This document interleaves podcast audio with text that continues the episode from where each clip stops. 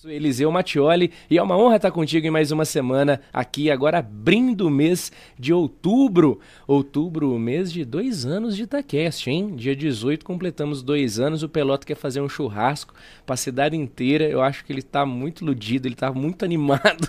não vai dar, não vai dar. Mas a gente tem aí uma, um, um cronograma especial para esse mês, né? Na semana do aniversário do Itacast de dois anos, a gente recebe o Acácio Batista Batista da Silveira, ele que já foi prefeito da nossa cidade.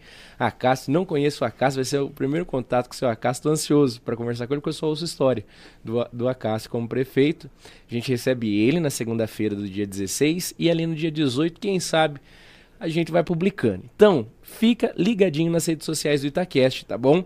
Acesse grupoitacast.com.br que lá você vai ficar por dentro de tudo que a gente vai, que a gente tem a comunicar, que a gente tem a dizer aí para vocês. Combinado? Então, além do, do, do Itacast, todos os ramos do, do Grupo Itacast você confere lá no nosso site, grupoitacast.com.br. Um desses ramos, não é mesmo? É o esporte. O esporte, a gente tá meio sumido no esporte, eu sei.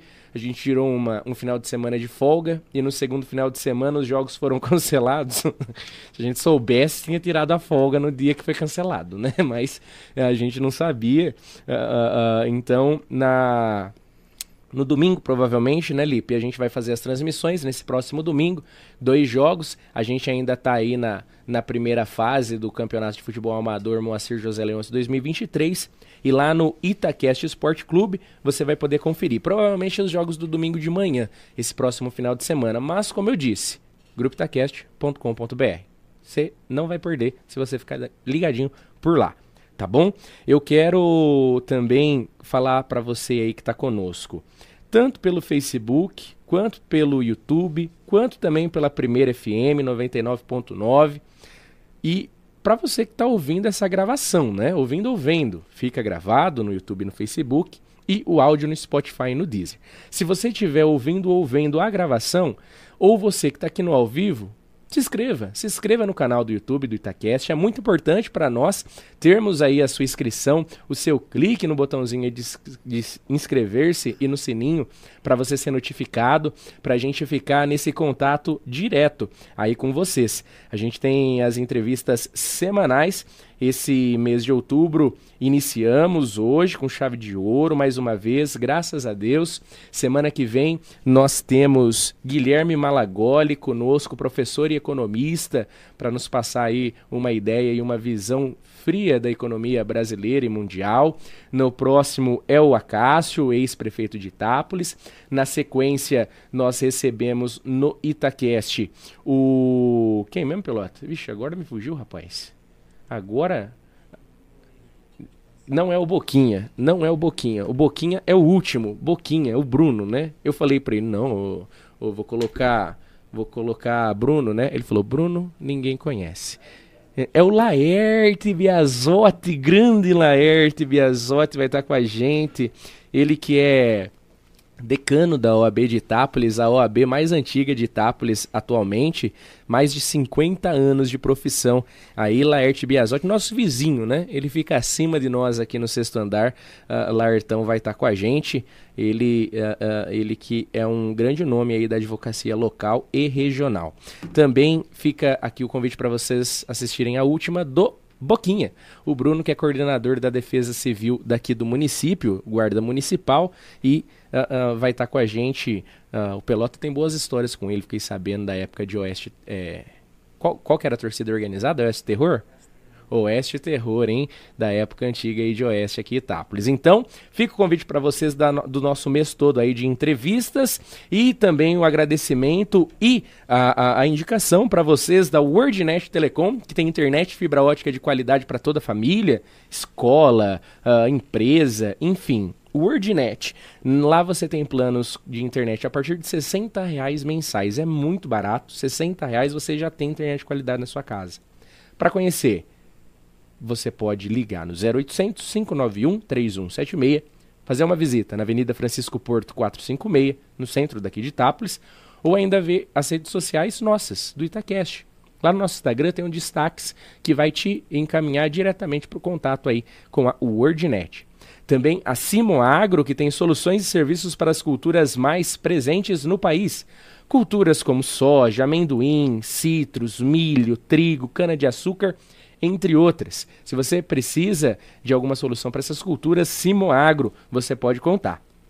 Também o um abraço para o nosso querido amigo, grande amigo Batata, o Batata de Itapinas, que faz a compra e venda de frutas e legumes para toda a macro-região de Itápolis de Bauru para cá, com batata cilial, você pode contar. Para você fazer o seu orçamento, fazer o seu pedido aí para o seu supermercado, para o seu hortifruti, para o seu varejão, ligue ou mande uma mensagem no 16 99792 9957 ou então faz uma visita para o barracão e escritório do Batata Celial, Avenida João Neri 313, lá em Tapinas, distrito daqui de Itápolis. Batata Celial.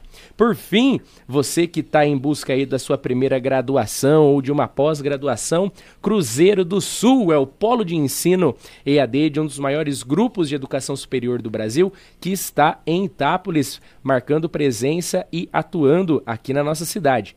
Para você conhecer os planos aí, as, a, os cursos e valores de mensalidades, você pode entrar em contato pelo 16 99700 9058 ou pelas redes sociais Cruzeiro do Sul Itápolis. No Instagram, cada palavra é separada por um underline. Então é Cruzeiro underline, do underline, Sul underline, Itápolis. Ou então dá um pulo no escritório, Rua Padre Taralo, 1064A. É no nosso centro velho, quadrilátero central. Se o tempo voa, decole, com graduação e pós-graduação da Cruzeiro do Sul. E antes de dar início ao bate-papo, um abraço, dona Joana, dona Antônia. Tem tempo que não falo com as senhoras, vocês que sempre estão nos ouvindo pela primeira FM. Me liguem, me liguem, eu quero falar com vocês, estou com saudade de vocês. Estou preocupado, que vai, muito, vai umas duas semanas aí que eu não falo com vocês, meu Deus do céu. Me liguem, liguem, por favor, para a gente poder papear, dona Joana, dona Antônia, e colocar o papo em dia. Também um abraço lá pro Marcelo. Marcelo do Lajado, sempre tá conectadinho com a gente também na Primeira FM. Falou para eu mandar um abraço para ele. Tá aqui o abraço dado, Marcelo, para toda a família que tá aí nos acompanhando no Lajado. Um abração para todos vocês por aí, tá bom? Hoje vocês vocês aí pela Primeira FM e quem está com a gente pela internet vai acompanhar mais uma entrevista de sucesso do Itacast. Hoje o podcast da Cidade das Pedras recebe o atual presidente do Aeroclube de Itápolis, um dos diretores da EJ, Escola de Aeronáutica Civil, com mais homem que que tem mais de 15, mais de 15 mil horas voadas, caríssimos. Esse conhece mais o ar que a terra, eu acho. Hoje o Itacast recebe Josué de Andrade, ele, nosso querido comandante Josué da EJ. Bem-vindo, Josué. Alegria tê-lo com a gente, viu? Tá ansioso para esse bate-papo. Boa noite, Eliseu. Obrigado por, uh, por esse convite. Estou honrado de estar aqui com vocês. E é sempre bom estar aqui para bater um papo e falar um pouquinho de aviação e de aeroclube, enfim. Que alegria. Que alegria, José. Fiquei feliz, viu, com a sua aceitação do convite. A gente já teve aqui o Edmir, o Edmir já teve aqui, papiou com a gente, falou um pouquinho sobre a passagem dele na presidência da, do, do Aeroclube uh, uh, e também um pouco sobre a EJ. Major já teve aqui também, falou sobre a presidência no, Aero, no Aeroclube de Itápolis, Aeroclube que é referência Uh, pelo que eles dizem, hoje você está aqui, eu quero ouvir de você também, esse nosso aeroclube. é bom mesmo você que está aí à frente hoje do aeroclube. Ô, ô, ô, Josué, muitos do que, muito do que se ouve, muito do que se ouve, é Itápolis uh, uh, como capital nacional do sorvete. E a gente sempre acaba brincando, né? É capital nacional dos sorveteiros, porque a gente exporta muito sorveteiro. Mas tem uma coisa que a gente exporta também, é piloto, não? Convenhamos que, que é, é, eu conheço vários amigos, várias pessoas que são de Itápolis, se apaixonaram pela aviação, tiveram o primeiro contato no aeroclube e hoje estão voando por aí, pelo Brasil e pelo mundo. Essa é a sua realidade, Josué? Você conheceu a aviação aqui em Itápolis? Onde que foi seu primeiro contato com a aviação? Como que foi esse seu apaixonar-se pelos ares em si? Fala para nós. Ah, olha, o, a aviação conheci, tá? Eu sou daqui, nasci em Itápolis, minha família toda daqui. É, então, quando garoto, eu sempre frequentava o aeroclube. E o aeroclube aqui sempre teve uma história boa, sempre foi muito conhecido no Brasil. E aí, aos 12 anos, eu tive a oportunidade de, de trabalhar no aeroclube. Era garoto ainda. Ia lá, Legal. guardanapo de mecânico, né? e, então, é, foi aí que tudo começou na aviação. Agora, você falou da capital nacional do sorvete e tal. Itápolis, eu acho que assim, uh, é capital nacional do sorvete, é capital nacional da aviação e é capital nacional do oeste. Então são coisas que levaram o nome da cidade para frente. Tá? Vou, quando eu viajo, eh, agora que está mais devagar por conta do oeste que saiu daqui, mas assim, ah, uhum. ah, lá do oeste, era muito, era norm, comum isso. E se você viajar, eles vão falar também da aviação. E sempre que você fala, ah, Itápolis tem sorvete, sim, lá tem o melhor sorvete, né, o pessoal comenta. Então são coisas que a gente tem que, assim, é, é, preservar né, e, e, sentir assim feliz pelo, pelo sucesso que fez. Então, eu acho que é a capital nacional, sim, do sorvete, dos aviadores, dos jogadores, enfim. Né, do bordado também, que sim. aqui viveu muito disso. Mas, enfim, voltando à história do, do, do, do aeroclube, da aviação, eu frequentava o aeroclube, né, quando garoto, ainda era pista de terra, tudo, mas não sonhava em ser piloto, não era uma coisa que eu imaginava. E depois trabalhando no meio da aviação, então tudo começou a fazer sentido e, e aí já estava no meio, então eu comecei ali em 1982. Que legal. Nossa, com 12 anos então, hein? Começou jovem. Olha, antigamente era muito difícil você conseguir emprego. Na né? Itápolis era bem... Não é que nem hoje tem mil oportunidades. Então você tinha que trabalhar, não tinha esse negócio de ah, maior de idade, nada. Garoto tinha que trabalhar. Meu, a minha família tinha. Minha, meus pais tinham seis filhos. Tem seis Nossa. filhos. Então tem que alguém fazer alguma Nossa, coisa. Vocês são nos par de irmão, de irmão é, então. então. Então tem que sair aí para ajudar, né? Então tem, tem muito disso, é comum. E, e, eu fui parar no aeroclube, né? Mas antes do aeroclube eu já trabalhava em caixotava mercadoria de supermercado, entregava botijão de gás de bicicleta, enfim, né? Era legal. Gente, e vocês, seu, seu, todo, toda essa gente aí da sua casa, em, em, seis irmãos vocês são, então, não sabia disso? Uhum. Mais alguém além de você acabou optando pela aviação? Sim, o meu irmão, o Matheus, ele é comandante na Gol, Aí eu estava já no meio, ele também gostou, se apaixonou por aviação e aí acabou seguindo meus passos. Então, ele continua na aviação comercial. Que legal, Josué, muito bacana isso. E, e, e assim, como, como foi o processo no sentido de que o, o, quando eu, eu comecei a trabalhar, meu primeiro emprego foi numa oficina mecânica. Ah, eu era carinhosamente chamado de pirralho. Então, um pirralhinho da oficina uh, de carro, claro. De um garotinho ali, de um pirralhinho de 12 anos, no meio do, da, dos aviões, a piloto em si.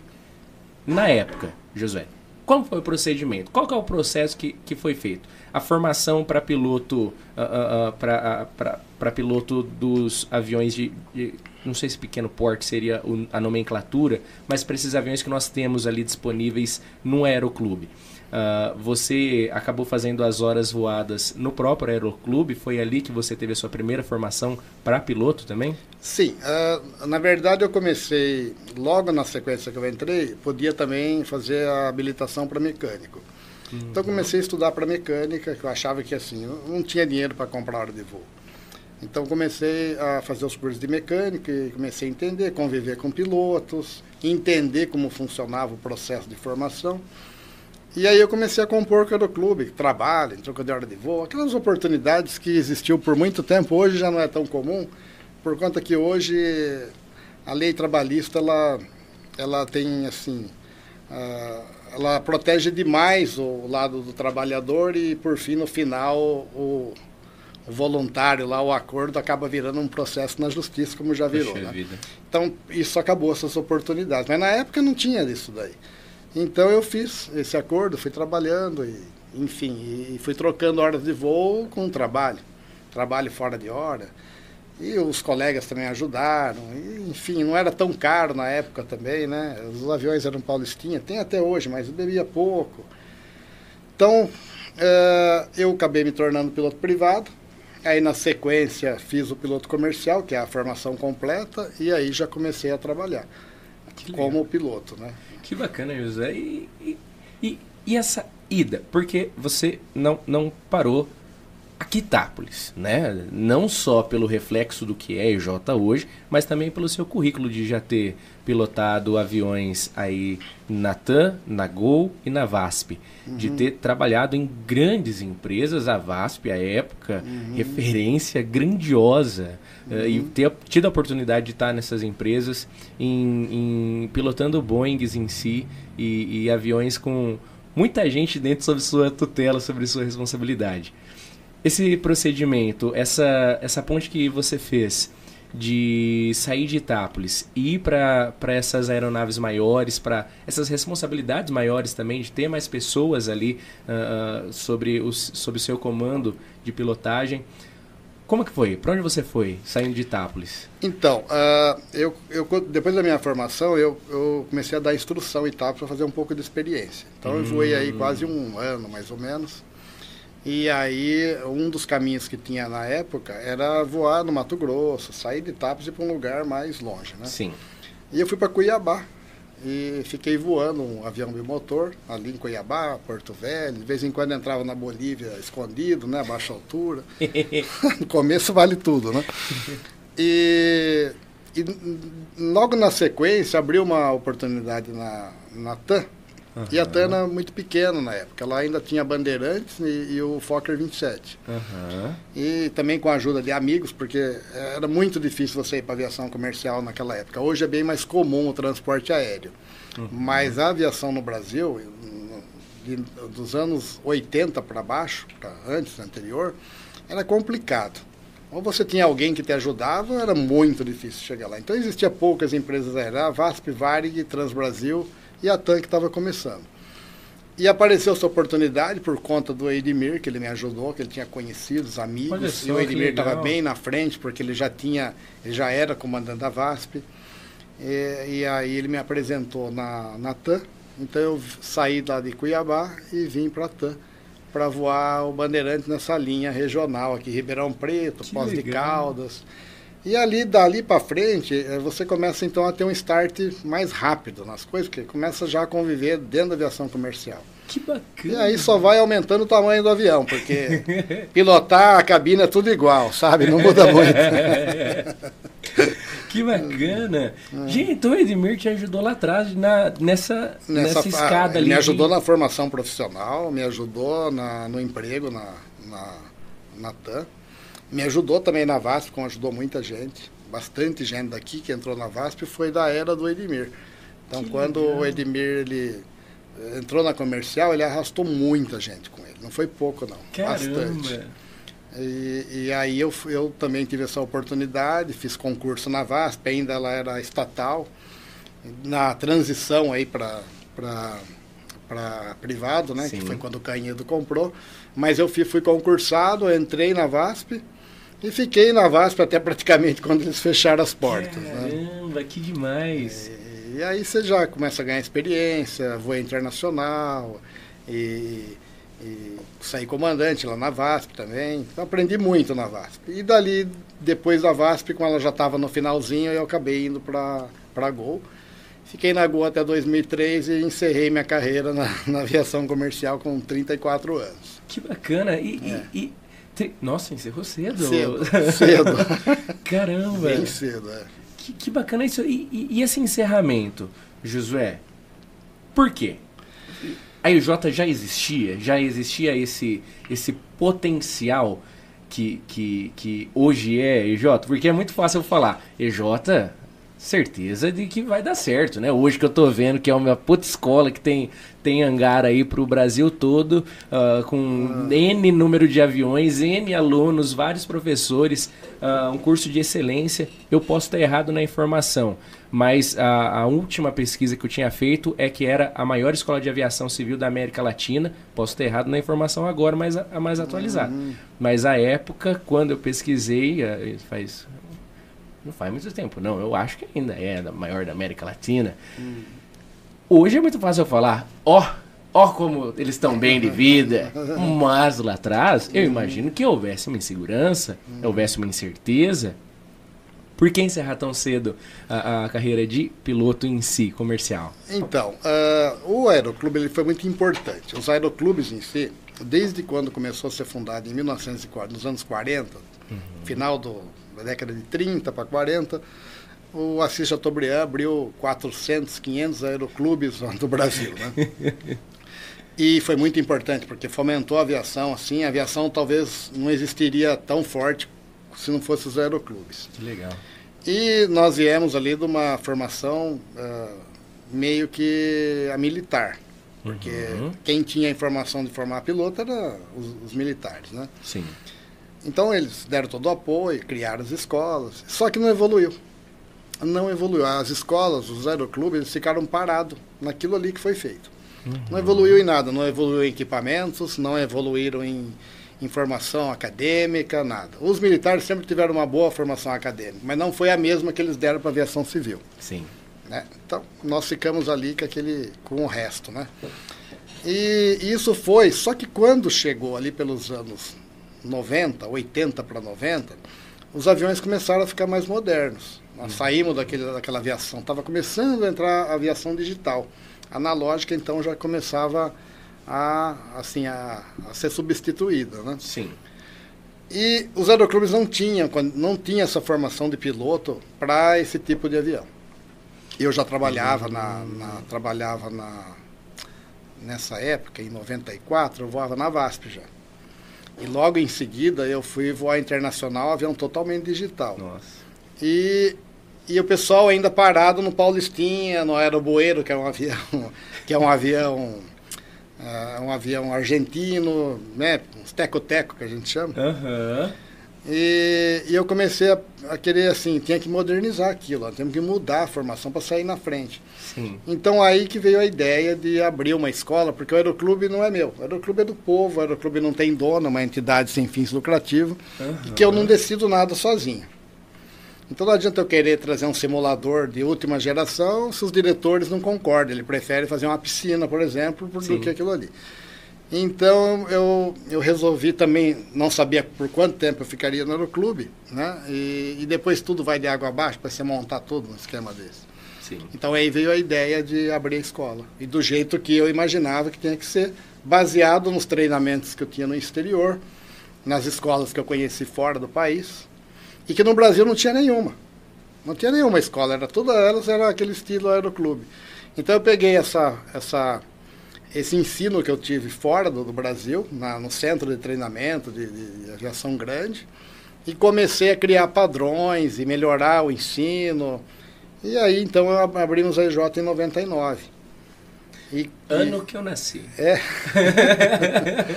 então, e, em 99 abriu a EJ, e aí em 2003 foi quando eu parei. Porque começou a ter muito sucesso, começou a ser tudo diferente. Que legal. Então, então foi aí que eu tive que eu achei que estava na hora de parar com a aviação comercial e cuidar da formação de pilotos. Que legal, Josué. Uhum. Em que momento, em que dado momento dessa história, lá em 99, em que surge essa parceria da com o Edmir. É, ou essa amizade lá atrás, quando ele deu esse auxílio, não só para você, mas como para tantos outros pilotos. É, esse contato não se desfez. Vocês permaneceram como amigos e foi natural essa parceria. Como que foi esse esse conectar para a empresa em si viver nessa nessa sociedade? Uh, na verdade, assim, o, Antes da escola, nós abrimos uma empresa de aviação agrícola, que aqui era muito forte, e, uhum. e nós estávamos formando piloto agrícola no aeroclube, e tinha fechado a, a fazenda Ipanema, que era do governo, uhum. e começamos a trabalhar ali e, e, tinha que arrendar aviões, porque não tinha avião agrícola no aeroclube. Então nós abrimos uma empresa para dar suporte a esse, esse, a esse curso. Entendi. Mas não era o que eu queria, porque de agrícola eu não entendia muita coisa, e eu queria uma escola que formasse desde piloto privado até comercial. Então foi até 99. 99, o, o Bento Arias, que estava na prefeitura nessa época, e abriram a área industrial 3 e tinha uma empresa de aviação que era a Albatroz, uhum. que é onde está a EJ hoje. E tudo isso foi desapropriado pelo município. Lá, então, antes já tinha essa Albatroz. Já tinha era... Albatroz, que era uma aviação muito grande, agrícola. A maior oficina do Brasil de aviação era aqui na Itália. Caramba! Olha só. Tinha um equipamento fantástico que ninguém tinha, nem em São Paulo tinha aqui, tá lá, na, lá do lado da pista, no meio do pasto. Lá. Gente! Ele era um. Paulo Couto, que era o dono, né? Ele, ele tinha um hangar cheio de aviões. Tinha avião que ele nunca colocou uma gota de produto de inseticida dentro. Ele pegou na fábrica e colocou dentro do hangar. Ele era o dono do T6, que o Major fazia toda aquela Ele era o dono do, do T6? T6 é. Olha só! E, e, aí ele acabou indo embora, porque desapropriaram e tal. A Albatroz foi embora daqui, nem sei se existe ainda. Mas ficou toda a estrutura de hangar lá. E tinha dois hangares enormes, que é onde está a EJ hoje. Uhum. E aí o Edmir, nós, nós procuramos nós procuramos a Câmara para poder montar uhum. uma escola. Tivemos todo o apoio na época dos vereadores. Eles cederam o incomodato e nós abrimos a escola nesse local aí. Então, eles cederam, a princípio, para a aeroagrícola que a gente tinha. Uhum. E aí nós abrimos a escola dentro desses hangares ali. Então foi ali que começou a escola junto com o Edmir. Embora o Edmir não era favorável a isso. Ele não era? Não, o Edmir era um cara sonhador no aeroclube. Ele tinha aquilo como se fosse dele. Ele ia, defendia o aeroclube até debaixo d'água. Então aquilo tinha um amor grande.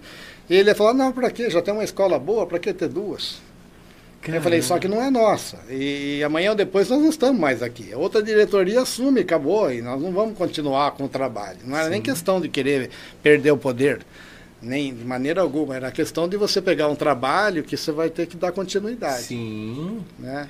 Então foi ali que abriu então as duas escolas, mas nós não abandonamos o aeroclube. O aeroclube continuou caminhando paralelo. Eu saí do aeroclube, parei de trabalhar lá, e saí da diretoria, que não fazia sentido. Uhum.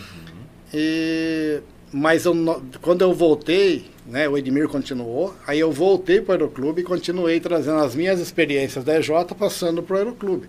O aeroclube hoje de Itápolis é o melhor do país. Caramba. Tem nenhum que bate o aeroclube de Itápolis. Ele tem tudo, é um aeroclube completo, que não depende de nada, vive sozinho e o resto está fechando tudo por aí. Gente, que doideira. E, e, você acredita que isso se dá? Porque, pensando assim, vamos dizer, vamos dizer que EJ não, não existiu EJ. Lá em 99 vocês decidiram ficar, não, vamos só no aeroclube aqui mesmo, troca de diretoria, vai rodar, a, a vai girar o, o, o, as cadeiras, troca presidente, troca quem, quem é que manda, a cabeça da, de quem tem que votar muda de hoje para amanhã e fala, não, então não vai fazer mais isso. Não tem EJ. O Aeroclube nosso, provavelmente, então, haveria chances de estar como o resto do, do Brasil aí. Sim. Não, nada capenga, vamos sim, dizer assim. Sim, Hoje está fechando todos os aeroclubes. Os aeroclubes hoje estão, todos fechando. Assim, de 400 sobrou meia dúzia não consegue sobreviver, porque o Aeroclube ele sempre foi, ele sempre, ele sempre recebeu verbas do governo federal. Uhum. As aeronaves do governo federal, ah, o motor que quebrava era do governo federal, hoje não tem mais nada.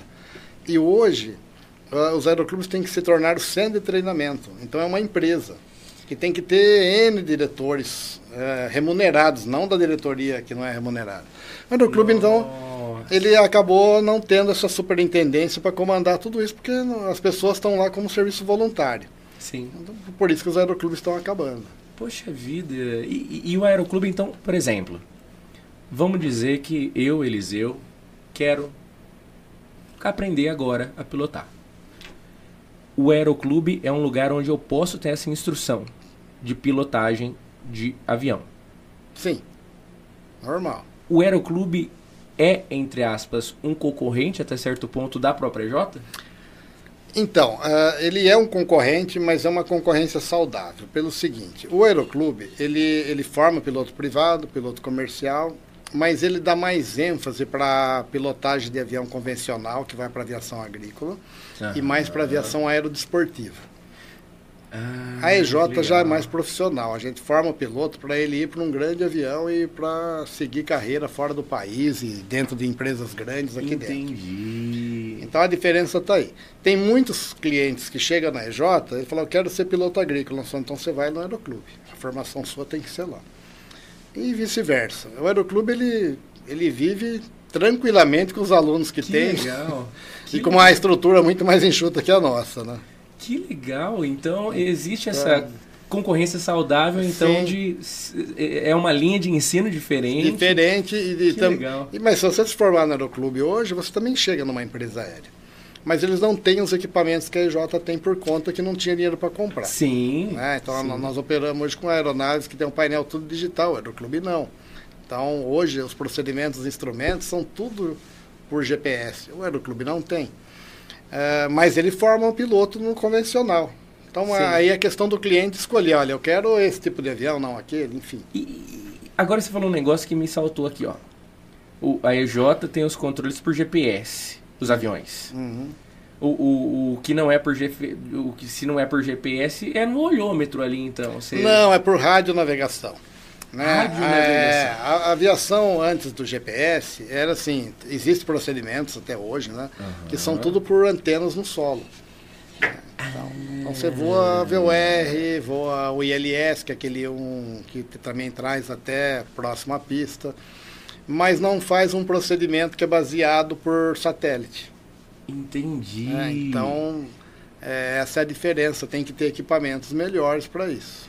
Que legal. E, e, e assim, é, lá, a, a, todo o complexo hoje lá, né, tudo que a gente tem um espaço que é muito favorável. Eu não vejo em outra cidade um espaço tão bem conservado, tão bem elaborado, tão bem uh, estruturado quanto a gente tem aqui, uh, uh, aqui próximo da, da cidade, um pulo do centro, né? Ah, aquilo tudo é aeroclube e a EJ são aqueles hangares lá do, do final, aqueles Sim. maiores lá do final. Sim.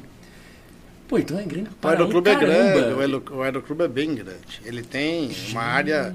E ainda que. Teve uma época, você falou até do Acácio, né? Do, uhum. do ex-prefeito. É, que é, na época, isso antes da EJ, o Edmir conseguiu umas verbas para ser um centro de formação de pilotos padrão para formar pilotos no Brasil. Caramba. Dentre cinco escolas, Itapos foi escolhida. E, oh. o, e o governo queria construir uma estrutura melhor aqui. Ele uhum. queria fazer alojamento, prédio para as aulas teóricas e também queria área de lazer. E, então não tinha, o Edmir devia usar o terreno do aeroclube, ele pediu para a prefeitura fazer umas desapropriações, ceder um pedaço maior de terra e conseguiu. Então aí aumentou um pouco mais o terreno. Que legal! e fez essa estrutura toda aí, ficou gigantesca, né? Alojamento, tudo, tudo veio, grande parte veio do governo federal, que foi uma conquista uh, da época da diretoria do Edmir, né? Que ele era presidente, e que o Acácio, que foi uma das pessoas que também ajudou nesse processo. Caramba, que legal! e, e o alojamento lá, ele é de andar, não é? Tem, não, é... não, ele tem dois. É, tem, tem dois. um alojamento, porque o alojamento inicial é, é uma casa grande ali, né? Ah. E aí nós acabamos usando, começou a crescer e aí acabou usando dois andares no, no anexo do hangar. Entendi, entendi. Uhum. Caramba, então todo aquele espaço. Então o, o, o pub que tem ali. Aeroclube. O pub é do aeroclube, tudo, ali aquele pedaço que você entra ali é tudo aeroclube. Tem nada de EJ ali. A EJ aluga um prédio da, da do aeroclube, né? E, mas a estrutura toda do aeroclube. É do aeroclube. Nossa! É um aeroclube que ninguém tem por aí, é um modelo. Então você vai lá, você tem bar, tem piscina, tem sala, tem, tem, então... tem, tem quadra, tem, tem até pub. Né? É o único lugar da cidade que traz um negócio diferente aqui. É, sim. Porque Itápolis não é uma cidade que a gente tem muita. Por exemplo, e a, agora Sábado vem Queen Cover. Sim. A, teve uma vez que veio e eu fui comprar ingresso, havia esgotado. Eu falei, como assim, gente? Queen Cover está vindo para Itápolis? Em Itápolis existem mais pessoas que gostam de rock? então... é, é, um lugar que é um diferencial. Uhum. E, e, e, e, eu tô falando de Itápolis porque, pô, sou jovem, eu tô com 23 anos e eu e minha esposa, a gente não é do rolê. A gente não é de sair, não sei o quê. Não, a gente gosta de um, de um, de um negócio mais calmo, Sim. sem loucura, um, uma música legal, que não necessariamente eu vou dançar, que não eu quero sentar, ouvir, comer bem e, e ficar num ambiente Sim. legal, beber bem. Uhum. Uh, uh, e ali acaba se tornando um ponto de referência. Aí porque você olha em volta, na nossa região, né? Também não tem. Aqui nas cidades encostadas, pelo menos. Então, aquela, aquele complexo ali, o pub, onde tem esse diferencial na região, é a Aeroclube. Aeroclube. A Aeroclube precisava de um lugar, porque tem muito aluno de fora. Então tem que ter lugar para pessoal. É, tem que ter restaurante, tem que ter um. Tem que ser um lugar assim agradável. E aí veio a ideia do pub que não era para ninguém da cidade. Nós abrimos aquilo só para alunos, abria a semana inteira, ia lá, tomava uma cervejinha e tal. Só que aí começou a espalhar. Caramba! aí começou a espalhar e o negócio começou a abrir para a cidade também. Que legal! É, mas o, não é o nosso negócio. Nosso negócio é formar piloto, Sim. treinar piloto. e, e, e, aí numa dessa, o Josué, eh, por exemplo, Itápolis tem alguns eventos de aviação que são muito atrativos chama muita atenção. O próprio a, Aeromusic, que é o de sábado, né? Sábado é o Aeromusic. É, sim. E, mas tem, além do Aeromusic, tem o Itápolis Air Show. Fala, Pelota, você ia falar aqui na... Ah, não, lembrei. Itápolis Air Show. O Pelota tava aqui já pra soprar, né? Não, Itápolis Air Show. Uh, eu me lembro de ficar muito tempo com a minha testa para cima assistindo por diversas vezes as apresentações de Esquadrilha da Fumaça, uhum. de encontros com aviões antigos, os T-6, aquele, uhum. aqueles gigantescos, aquele motor tá, tá, tá, tá, tá, e, e muito legal, muito legal. Eu posso ter faltando aqui o nome de algum, mas dois que me saltam aos olhos é o Aeromusic e o Itápolis Air Show. Esses eventos são Aeroclube? Aeroclube. Esses eventos, assim, uh, na época lá do Chiquinho Santarelli, do Zitelli, Zitelli uhum. militar, vinha para cá com os temeias. Eles conseguiam trazer aviões militares, fazer as apresentações e shows aéreos grandes aqui. O Chiquinho era um sonhador, ele gostava muito de festa. Ele adorava festa. e ele acabou fazendo duas ou três festas no, no período que ele estava na presidência. E eu sempre gostei muito dele. E aí ele ia no aeroclube tomar café, já estava velhinho tal. Ele falava assim, você precisa fazer show. O show aéreo daquela época era muito bom, né? E aí eu falei, então, eu voltei para o Aeroclube em 2013, porque eu estava fora. Uhum. E aí eu falei, então vamos fazer isso aí, vamos começar. Só que nós temos que dar um nome que, que vai gravar o nome de Itapro. Se eu colocar assim, show aéreo, não sei do que, ninguém vai saber. Uhum. Então eu criei o nome Itápolis Air Show, criei uma marca Itápolis Air Show e começamos a fazer o Itápolis Air Show. Só que eu também gosto muito de inventar. e aí, não contente, acho que foi em 2017, eu inventei o tal do Aero Music. Eu fui numa festa de um colega e ele falou assim: Ah, eu tenho aero rock. Aero rock é, é avião com rock. De dia é avião e à noite é rock and roll. Falei, pô, eu sempre adorei rock. Que legal. Aí eu pensei assim, mas eu não posso copiar o nome dele. E também não posso parar no rock, porque a cidade é sertaneja. Nós estamos no meio, nós somos no interior, né? Pé vermelho aqui, então temos que. Eu também gosto muito de sertanejo, não sou um cara que fica só no rock. Sim.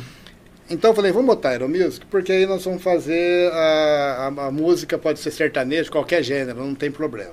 Então criei essa, essa versão Aeromusic. Só que não dá para fazer o, o Air Show e o Aeromusic no mesmo ano, é muito gasto. Uhum. E a ideia era começar um ano um, um ano outro. Só que eu meio que parei no... Porque a, a minha primeira experiência no Aeromusic, ela não foi boa. É, nós, eu não tinha muita noção de música. Eu entendia de avião, de música não. Sim. E, e acabei fazendo um evento com muitas bandas e aí ultrapassou os horários e enfim, Nossa. acabou tendo um gasto desnecessário e eu meio que abandonei a ideia, mas deixei lá na gaveta. Uhum. Aí eu comecei a trabalhar de novo com esse negócio de música, pub e tal. Falei, vamos voltar de novo. Então nós fizemos o quê? Esse ano voltamos a fazer o Aeromusic, ano que vem volta e Itápolis Air Show. Ah, que legal! então a ideia é ir alternando daqui para frente, se for tudo bem, nessa daqui de sábado, que eu acredito que sim, né? Sim, as expectativas que eu tenho acompanhado em rede social uhum. e tudo mais são muito boas. As expectativas uhum. são muito boas. E, e, hoje o Air Show de Itápolis, o Itápolis Air Show, é um dos maiores que tem no Brasil.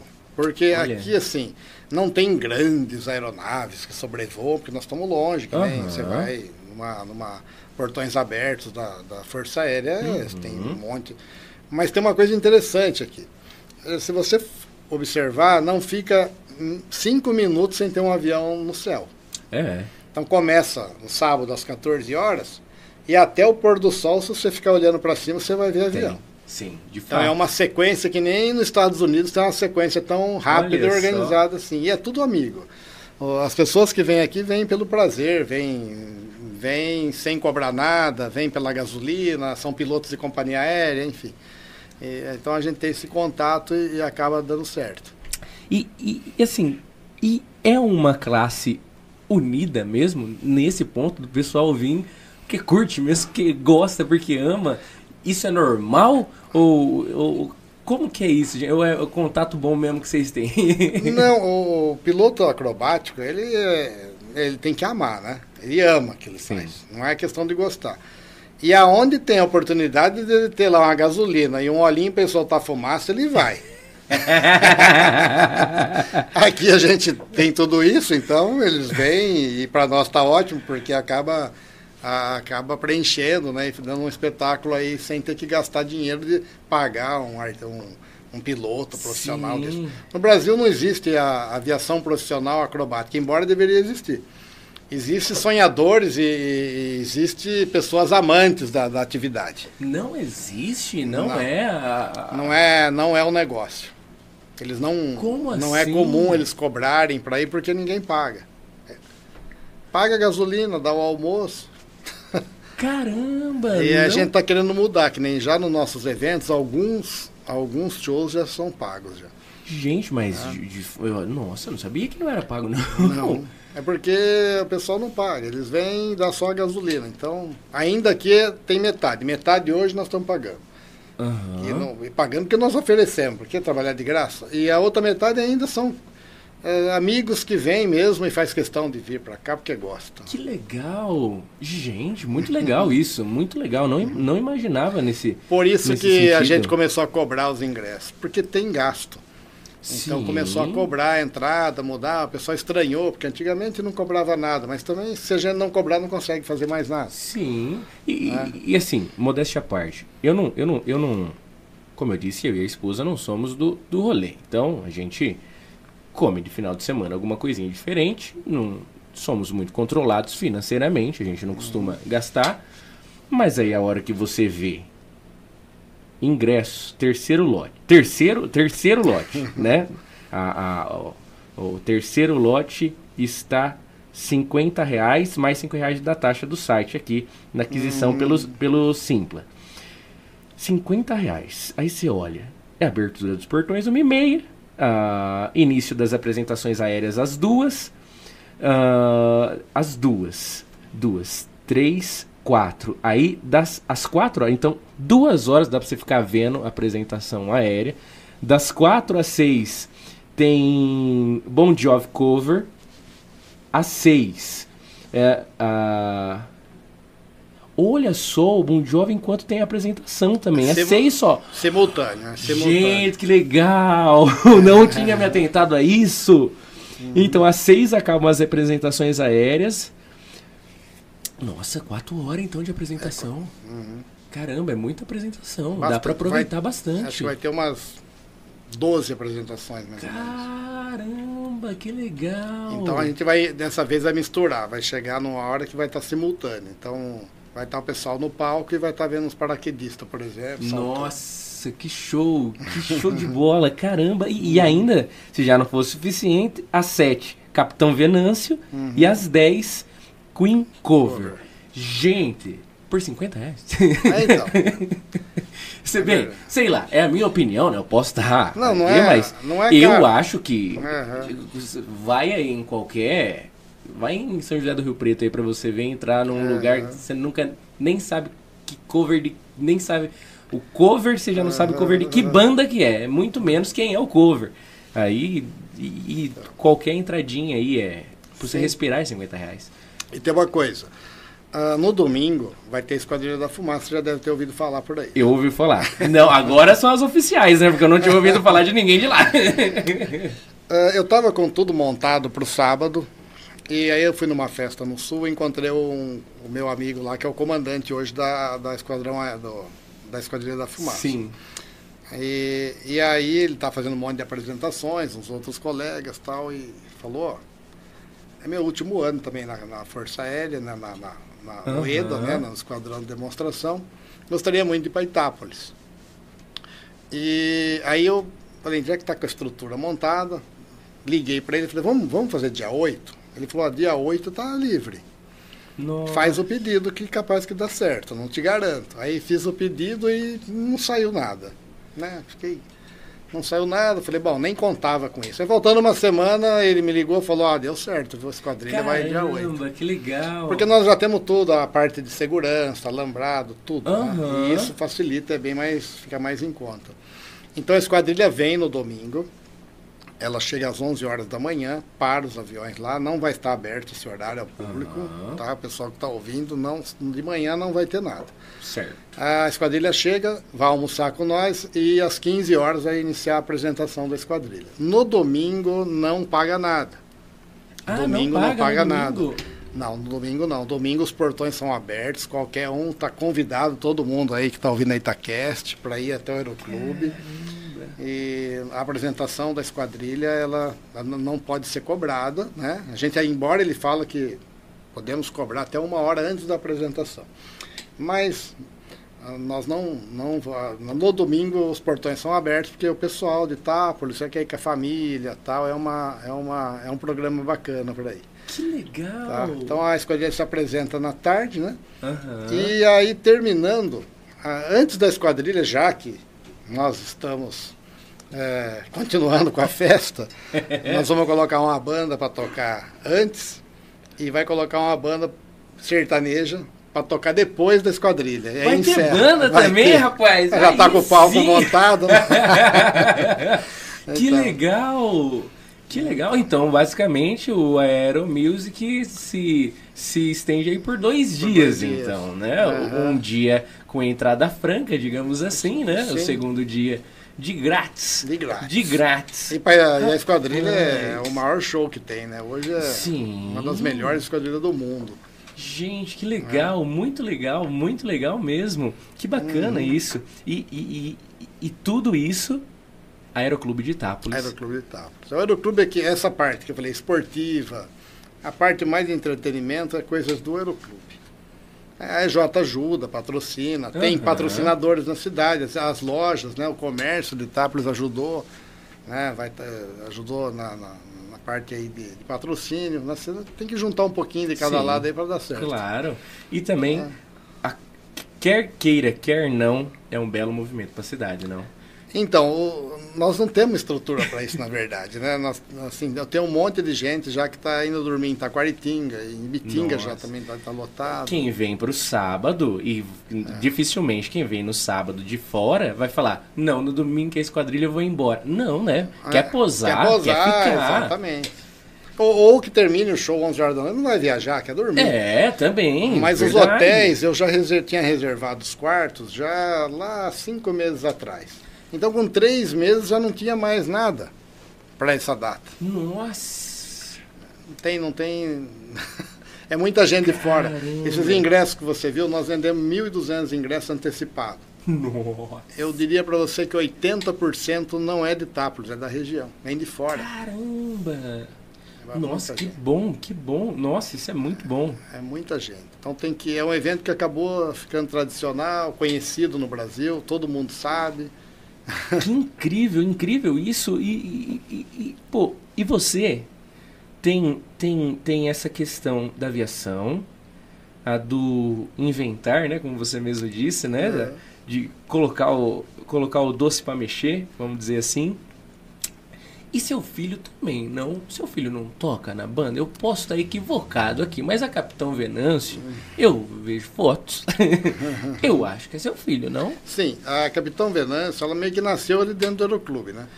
Eles começaram a tocar na escola tal, e, e, e aí meu filho também começou junto, né, com, a, com, a, com a banda. Aham. Que na verdade não tinha, não sabia nem que nome ia colocar, e aí olharam lá a plaquinha da rua da casa do Vitor Laoz e falaram assim, Capitão Venâncio, esse é o nome da banda. Tá de brincadeira é por causa disso. Por isso que colocaram esse nome. Não acredito. Porque é a rua da casa do, do vocalista, né? E, e aí nós começamos a, a ajudá-los, né? Para poder desenvolver, Sim. porque a, os meninos são bons. São é, juntou uma turma de Itápolis bom, o Ivan, tecladista, o o Matheus Alquati também na, na, bateria, o Vinícius, que é meu filho, na guitarra, o Vitor Laos e o, e o César, né? Uhum. Nicola.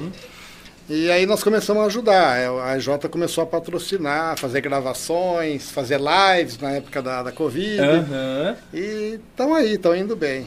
Que legal. Olha, o Vitor, como vocalista, eu confesso que eu acho que eu nunca vi alguém cantar como ele. Ele tem uma voz excepcional. Excepcional. Eu nunca tinha ouvido ele cantar, nunca tinha ouvido. Onde é que foi que eu ouvi ele pela primeira vez, gente? Eu acho que foi no aniversário do, do Rafael Barelli, filho do, do Luiz Carlos, do escritório. O sobrinho do João. O João acho que, é, acho que ele participa piloto. lá. Ele é piloto, uhum. né? Uh, e me chama esse, esse Rafael, mas foi só ele, né? Ele foi ele e, e, e ele. Vitor, né? só, só, só ele. Victor, é. Aí ele. E aí eu, eu falava, gente, não, esse menino não é daqui.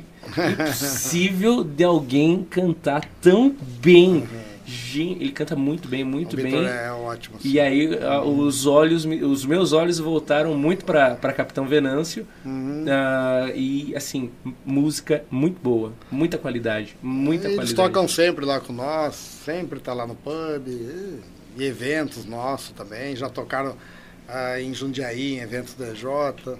Que legal. É bacana, a banda é bem legal, assim. É difícil encontrar, não é porque meu filho está na banda, mas o claro. é difícil você encontrar a qualidade musical que nem a deles. Eles estão bem, estão bem evoluídos. Sim. É muito bom, muito bom mesmo. Confesso que curto muito, curto muito mesmo. Uhum. Aquele, uh, é aquele negócio. Quando eu estava falando para a esposa uh, da gente ir, ela falou, como que, como que vai ser? Eu falei, ah, vai ser apresentação aérea e vai ter banda. Ela falou, que banda? Aí eu tinha começado, que o Capitão Venâncio ali é mais longo que Bon Jovi Cover. Aí eu já bati o olho e falei, ah, é a Capitão Venâncio que vai estar. Ah, então vamos. Então... nem tinha lido ainda o Bon Jovi Cover, o é. Queen Cover, nem tinha lido. Aí a gente já tinha, ela já tinha comentado nesse sentido, porque uhum. já valeria a pena uhum. uh, uh, nessa questão de bons, de tão bons que são em si. E, e, e, José, nesse sentido, de da, da banda ter surgido aí no seio da, da aviação também, querendo ou não, uh, de você, junto com, com o Edmir, estarem aí à frente de, de, de uma referência nacional na aviação, numa referência internacional na aviação, e tudo tendo nascido aqui na nossa querida cidade das Pedras, em Itápolis. Tudo aqui.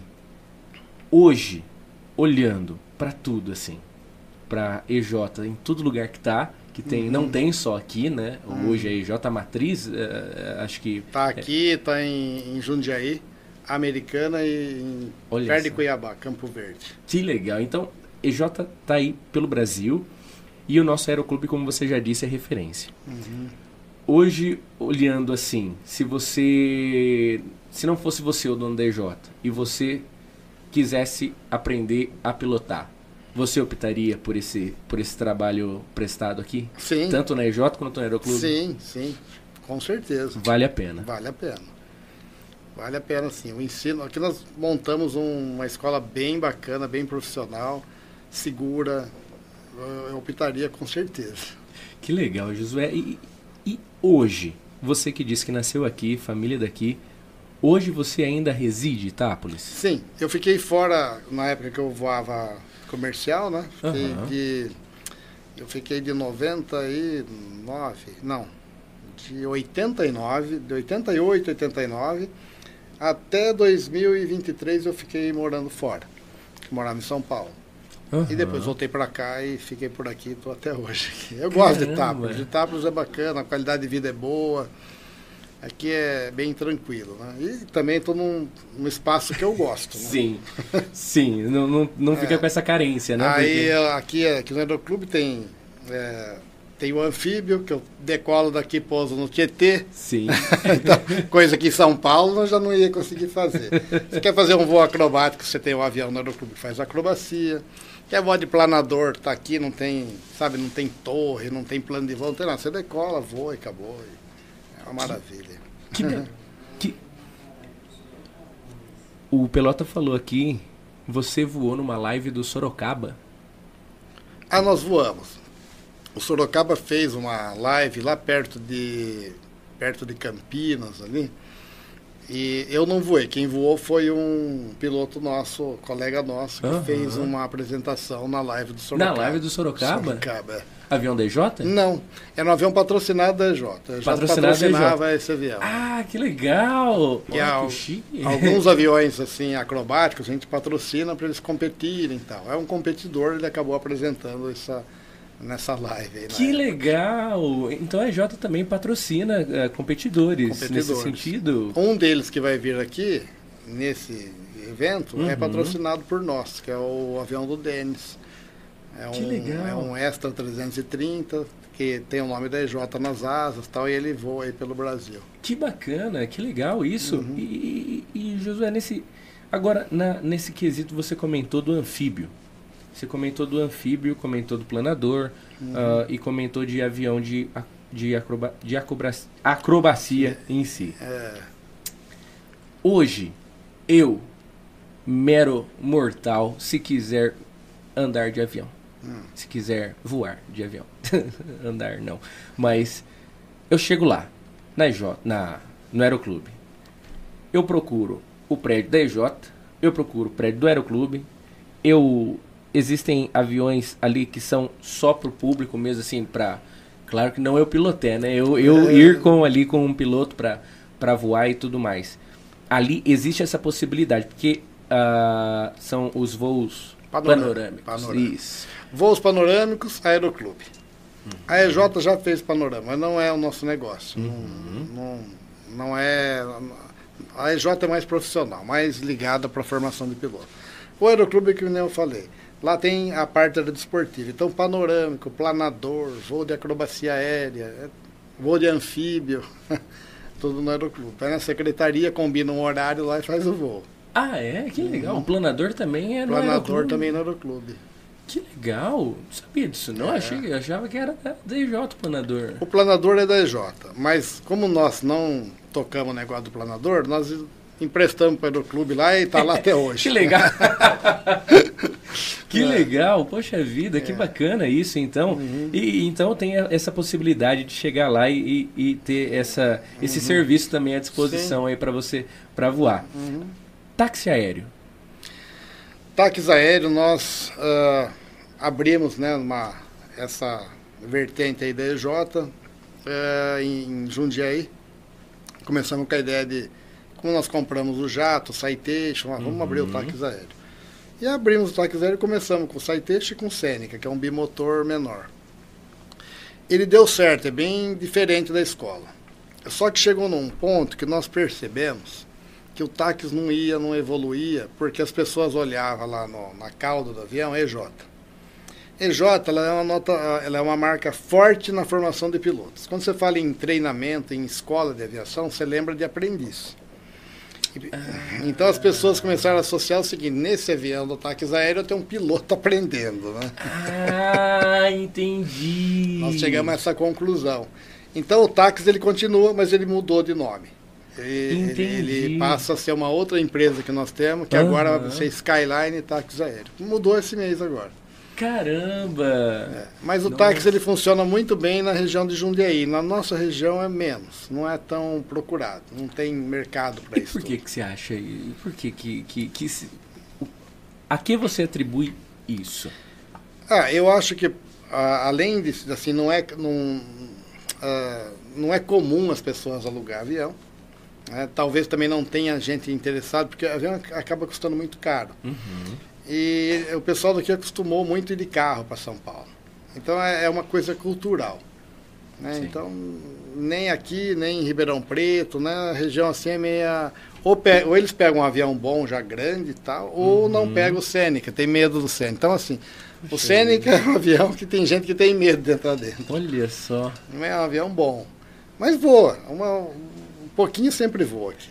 E, né? e, e, e, nesse sentido, assim, vamos dizer, uh, uh, você pegou a referência aí de, de São Paulo, o pessoal prefere de carro para São Paulo. De carro hoje para São Paulo, você vai gastar aí, você pegar tudo perfeito, aí umas 4 horas e meia de carro, Ah, dá, dá, mais. Dá mais? Hoje está dando umas 6 horas, 5 horas para chegar em São Paulo. E de avião? De avião você vai em 1 hora e 20. O louco, nossa, diminui de Sêneca, bastante. De Sêneca. Se for de, de, jato, vai em 50 minutos. Caramba! É. Nossa, é muito rápido. É Nós temos clientes aqui na região que sai daqui, vai para São Paulo, resolve os problemas e volta no mesmo dia. Gente. Em uma manhã ele vai, resolve tudo e almoça em casa. Hein? Caramba! É uhum. uma ida a, a, a Araraquara, praticamente. Sim. Aí. Uhum. Que, que bacana. E isso. a gente fazia muitos voos aqui, que é interessante isso. É voo de. voo de buscar órgãos, né? Transportar órgãos. É, Verdade. É, de, do Hospital de Rio Preto. Então, voo de madrugada nós fizemos bastante e vai buscar o coração, vai buscar pulmão, buscar rim. Caramba. E isso tem que ser rápido, porque é uma coisa muito legal, que é um trabalho bem feito que o governo faz. É tudo meio ligado entre a aviação, com o hospital, com a parte de, de tráfego aéreo. Então, quando decola, você já fala transporte de órgãos. Você falou isso daí, você tem a proa direto, tudo prioridade total. Caramba, que legal! e tem bastante voo. Essa parte aí nós vamos bastante. Agora deu uma parada, nós tínhamos, né, é, deu uma reduzida por conta acho que fecharam o contrato com outra uhum. empresa, mas é um, uma aviação que voa de madrugada aí direto. Que legal! Não sabia que, que, a, que a EJ também atuava. É, e agora, uhum. por exemplo, se for fazer algum voo de órgãos, é a, a outra empresa. Sim, mas de vez em quando a gente faz.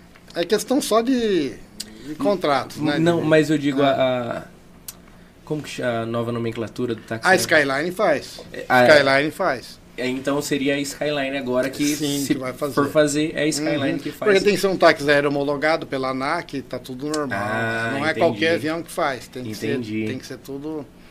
É, é assim. Se você tem um avião particular, ele tem uma exigência. Se você tem uma empresa aérea nesse avião, a exigência ela triplica.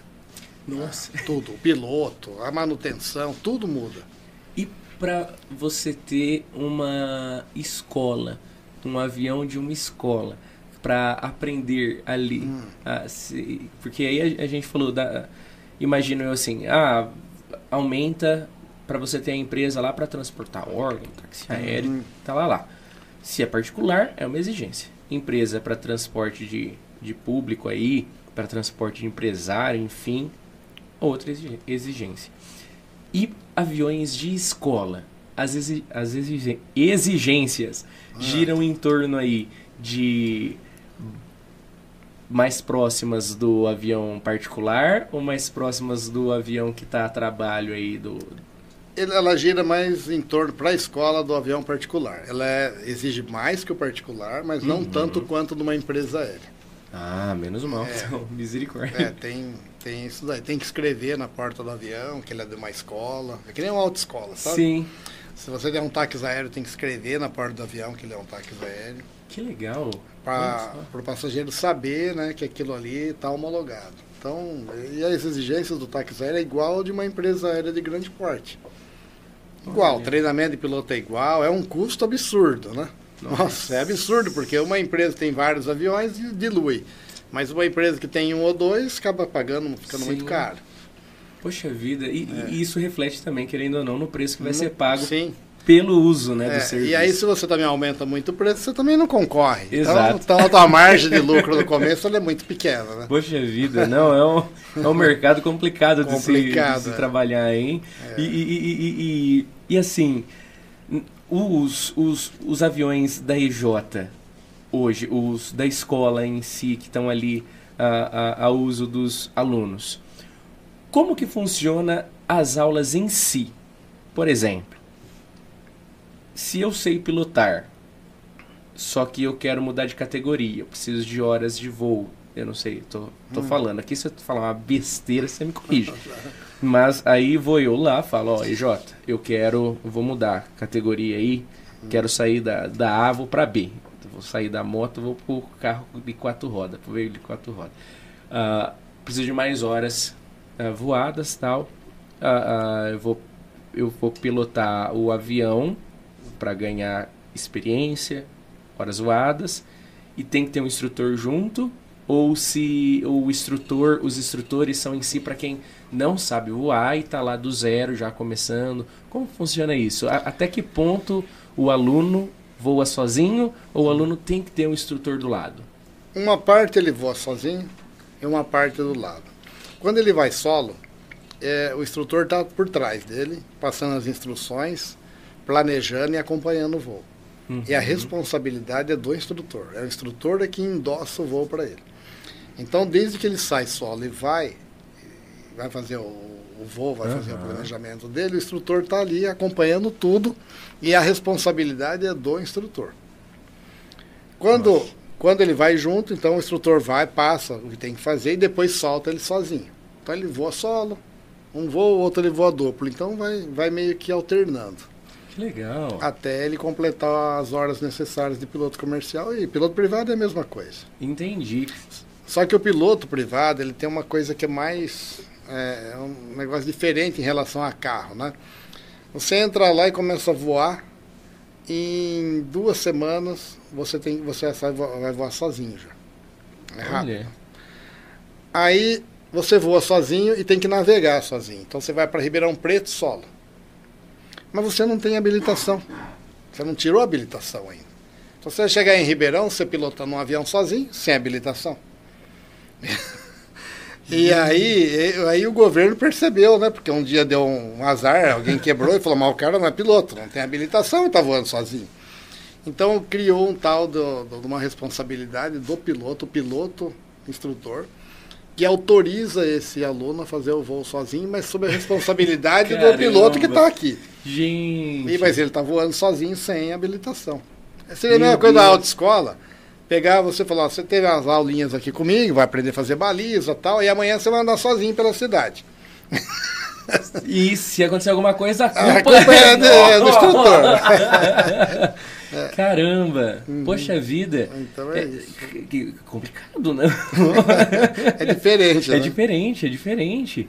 E, e, e, e, você, quando você. Então é depois que você aprende já e, e já está sozinho que você aí vai tirar, a, de fato, a, a sua habilitação. A habilitação. Você voa 10 horas sozinho. Na verdade, acho que não, 15 horas você voa sozinho.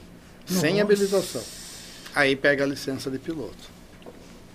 Gente, é muito tempo sozinho. É bastante. E Meu vai, Deus. você tem que fazer três navegações sozinho. Sai, vai, pousa, faz plano de voo, volta. Nossa. É, e aí, com um garoto de 18 anos na cabine, né? Não é. é então é. a responsabilidade Caramba, é bem grande. gente. Que doideira. É... Que legal, mas que doideira. É doideira. Pô, muito bacana nesse sentido. E, e, e Itápolis aqui? Uma dúvida que eu sempre fico. Sempre fico. Das, da, eu voei com um avião dali do Aeroclube uma vez e uma vez com um avião do Tom Aviação, do Tomazini. Do Tomazini, exato. Uhum. E da vez que foi dali, sempre tem uma comunicação da, do o piloto com alguém. Uhum. Não sei quem, né? É. Uh, uh, e, e, e, é quase um aquele aquele negócio que é o o rádio de, de, de mototáxi. Quem está em volta não entende nada, nada. que foi falar. Mas a gente confia que o piloto entendeu uh, e vai. Essa, essa questão é organização ali no sentido de que seria uma, uma, uma ponte que fala, ó, oh, pista tá liberada ou sei lá, é algo nesse sentido que acontece existe, essa comunicação? Sim, existe uma frequência lá é padrão mundial é a frequência 1, 2, 3, 4, 5. Ela é bem fácil, simples assim. Essa frequência você usa toda vez que você está operando num lugar que não tem torre de controle, não tem nada. Então sai daqui vai para Ibitinga, a minha frequência é essa. Quando, aqui não tem torre aqui de não, controle. Não, aqui nós temos uma torre didática. É uma torre nossa para treino. Ah, então a gente entendi. coloca um aluno lá para ele aprender, para desinibir, falar e aprender. Entendi. E, então ele fica simulando que ele fosse um controlador de voo. E o Nossa, aluno que que, é, e o aluno que está voando está falando com o controlador que é outro que está aprendendo lá também, né? Caramba, dentro do dentro daquilo que eles estão aprendendo na escola. Então é mais é, e sempre tem um instrutor experiente acompanhando, tal. Mas ela não é oficial. Ela é uma torre nossa. Nós temos uma torre lá Uhum. nossa para para didático mesmo, né? Mas nós não podemos emitir nenhuma informação oficial, embora tem tudo. Eu tenho a velocidade do vento, tenho a temperatura, a pressão atmosférica, tem tudo, só. mas nós não podemos falar aquilo para um avião de fora. Chega um avião de fora, não vou falar para ele, ah, o vento é tal, a temperatura, porque ele não está aprendendo. E se der algum problema, ele vai falar assim, mas a torre me passou uma informação. Ah, entendi. Então nós não podemos fazer isso. A gente pode até passar uma informação para ele, mas a título assim não oficial. Agora, quando não tem essa torre, que você vai para um lugar que não tem, não tem controle, ah, você fala com essa frequência 1, 2, 3, 4, 5, que é avião para avião. Então você fala, olha, decolei de Itápolis, estou indo para Ibitinga a 4 mil pés. Estou passando o Malosso. Aí tem um cara de Ibitinga que está perto do Malosso, fala assim, olha, eu também estou aqui, estou passando aqui um motel. Estou a 3.500 pés, não estou te vendo. Então é para isso, para não, não bater. Ah, então essa comunicação é com outros que estão no ar. É. Que é com legal. aeronaves que tá voando naquele entorno ali. Se o cara fala assim, eu tô indo de Itápolis para Ibitinga, voando a 4 mil pés, e o cara tá lá em Borborema, ele fala, ah, tá longe de mim, não quero nem saber. Mas se ele tá perto, ele fala, opa, eu tô passando aqui do lado também e tal. Então é isso. Poxa vida, que legal. É, esse rádio é para isso aí. Que legal, muito bacana nesse sentido. E o que é comunicado? É só o do fone e microfone do piloto ou porque é, a vez que eu andei ali muito muito chique, inclusive eu nunca tinha visto conectar o, É. os cabos ali, os O P10 fone, ali, o é. fone. Muito legal, muito legal. Ah, aí, para se comunicar ali, só nesse fone, né? Para falar com o piloto ali, a gente conversa que aí ouve, né? Aham. Porque é um barulhão, né? É um faz. barulhão. É, tem, aí você coloca lá no de passageiro, aí na caixinha de áudio, ele separa o áudio do, do Ah, avião. então é separado. É, ele separa, ele, ele fala com fala com você, mas você não ouve o controle. A menos que ele vai lá e abre o canal para você ouvir. Entendi. Então ele pode legal. abrir, ele pode só conversar com você, como você pode também ouvir a, a fraseologia lá do controlador. Ou de outras aeronaves, né? Nossa, muito legal. Não sabia, não sabia. É, usa muito Nossa. helicóptero isso aí. Helicóptero é muito barulhento. Então, Sim. avião já. O pessoal não usa tanto, mas helicóptero bastante. E aqui tem pista de pouso de helicóptero? Tem, Tem? tem. Aqui tem, tem na cidade particular, tem do, do Branco Pérez, tem do, do Araquém. Verdade, É. verdade. O Araquém, o Araquém, eu não sei se tem ainda, mas eu... Nossa, tempo que eu Ele posava do lado da sorveteria ali. Verdade, verdade, verdade, É, verdade. são os helipontos, né? Que eles criam o heliponto e. Tem um helicóptero preto que eu sempre vejo voando por aqui. Eu acho que esse daí é da cidade também. Acho que Eu, também eu tá sempre vejo, eu fico, eu fico Uhum. nossa, quem será que está lá em cima? Não. Tem muito avião Itápolis. Aqui, se você não tiver um rádio, sai trombando no outro. É bastante. Olha Tem só. dia que tem 10, 15 aviões voando aqui no entorno. Caramba! É, porque as áreas nossas de treinamento é Ribeirão dos Porcos, é aqui perto do trevo da Washington Luiz, ali na ponte do, do Rio Tietê, e aí mistura com Ibitinga também, que tem um movimento bom, então são várias aeronaves aqui nessa redondeza. E Bitinga ali, eles. é, a pista é ali perto do. A pista de avião é perto da pista de carro. Isso, ali na entrada da cidade. Gente, hoje eu tava voltando de Bitinga, eu vi um avião passando. Falei, gente, mas como assim a pista é aqui? É eu não não. sabia que era ali. Eu achei que às vezes ele tava, sei lá, fazendo o quê? Se ele ia pousar, se. O que, que ele ia É fazer? bem do lado ali quando você entra em Ibitinga. Eu né? não sabia. Uhum. Até assustei. Falei, gente, o que tá acontecendo? Pista, ah, ele ponto, tem que ser homologado? Tem que ser homologado. Também tem que ser Tem que homologado. ser homologado. Não, então não dá pra se concretar lá e falar, vamos pousar todo Não, mundo nem aí. você pode pousar em qualquer lugar com helicóptero.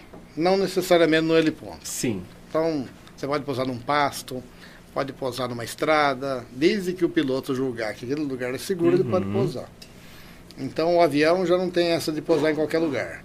Mas o helicóptero tem essa vantagem. Ele, ele vai lá e fala assim: estou indo de Itápolis para a fazenda tal Grupo Zulu, eles falam. Grupo Zulu é quando no plano de voo você coloca 4Z.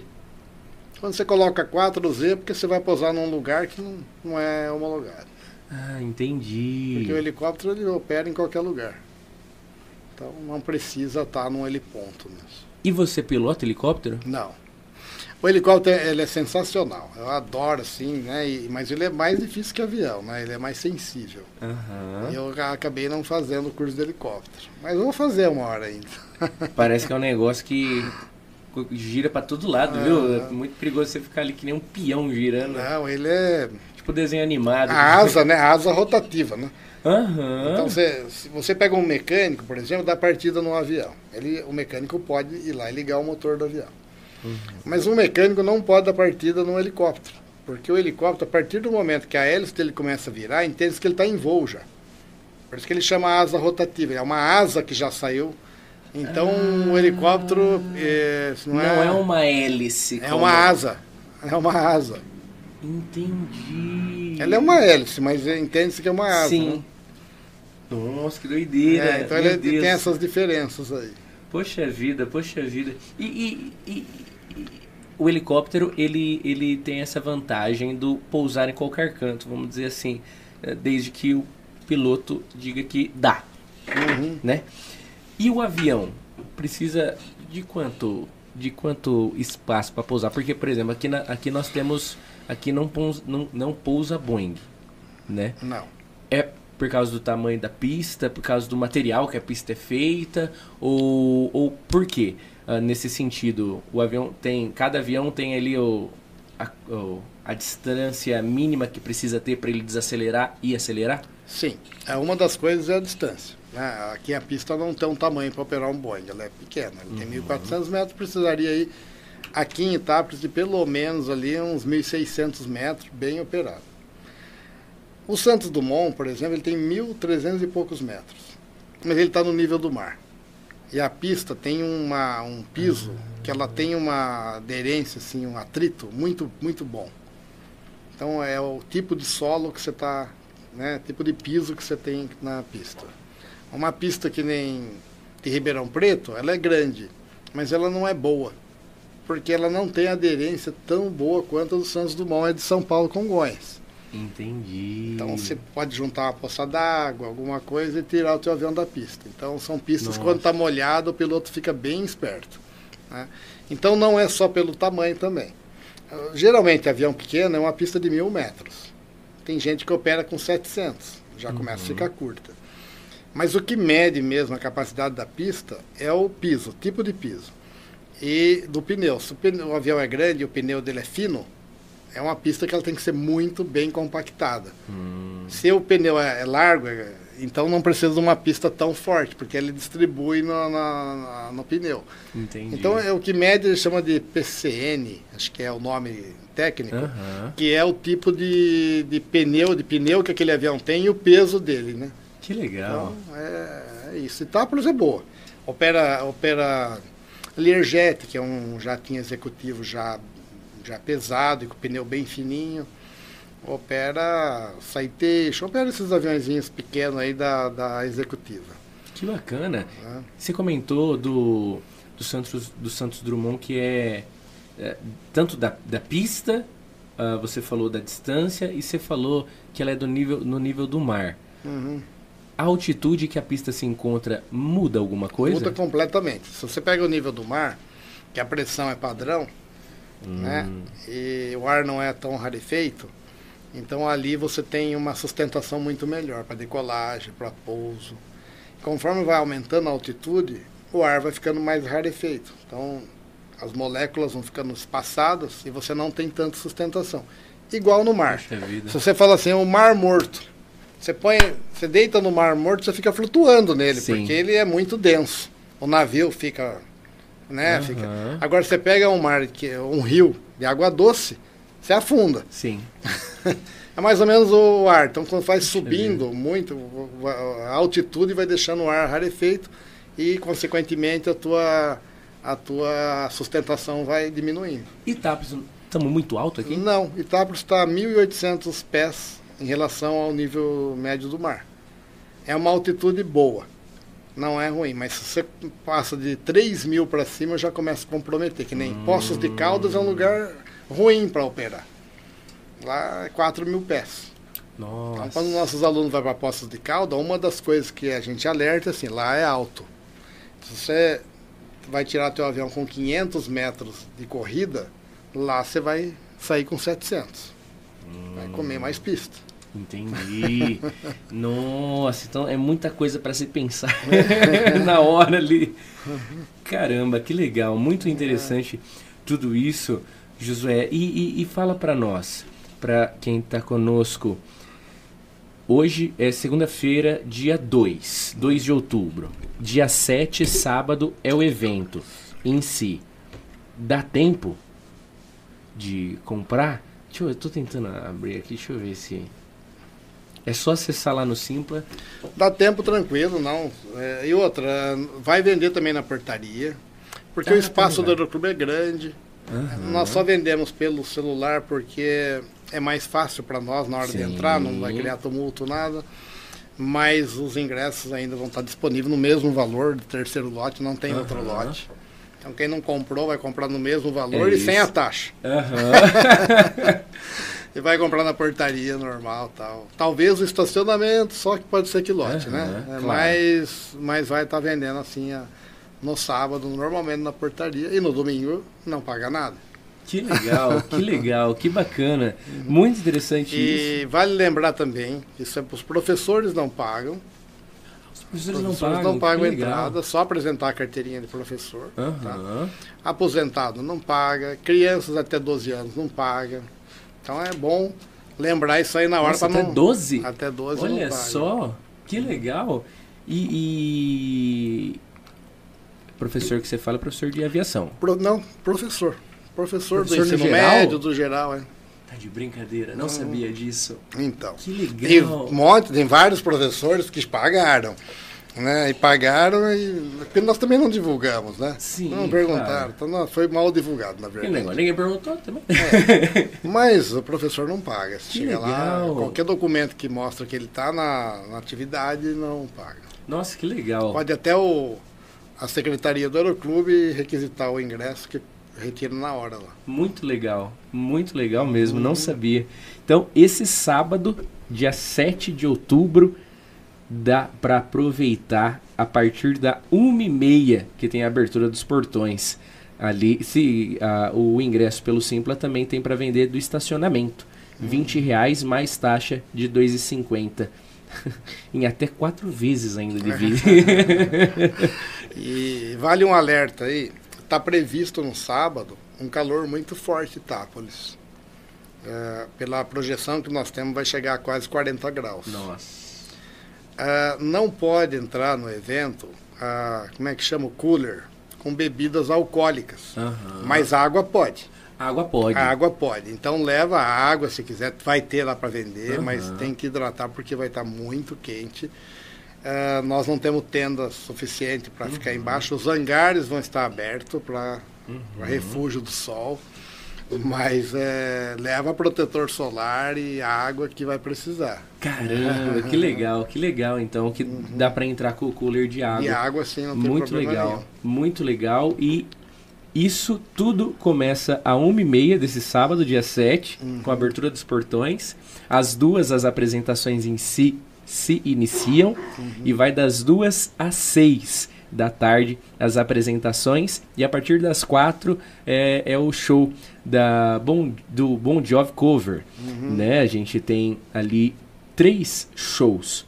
Além do Bon Jovi Cover, temos Capitão Venâncio e uhum. Queen Cover também, Queen para encerrar a, a, a, a noite de sabadão na nossa querida Itápolis e no domingão à tarde, a partir das 15 horas, das 3 horas da tarde, entrada gratuita com a apresentação da Esquadrilha da Fumaça é da nossa Força Aérea Brasileira e banda, né? E, e banda, show aí, né? Show aí.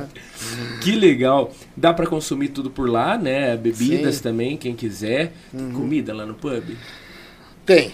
Vai ter, assim, nós, nós uh, trouxemos os, os food trucks, né? Que vai estar tá ali vendendo ah, comida na, na, área ali da, do pátio. E no pub vai ter algumas coisinhas só, mas não uhum. é alimentação é, não é para assim, não, atende todo mundo, mas Sim. é o pessoal, são os carrinhos mesmo que nós contratamos. Vai ter food truck também, é.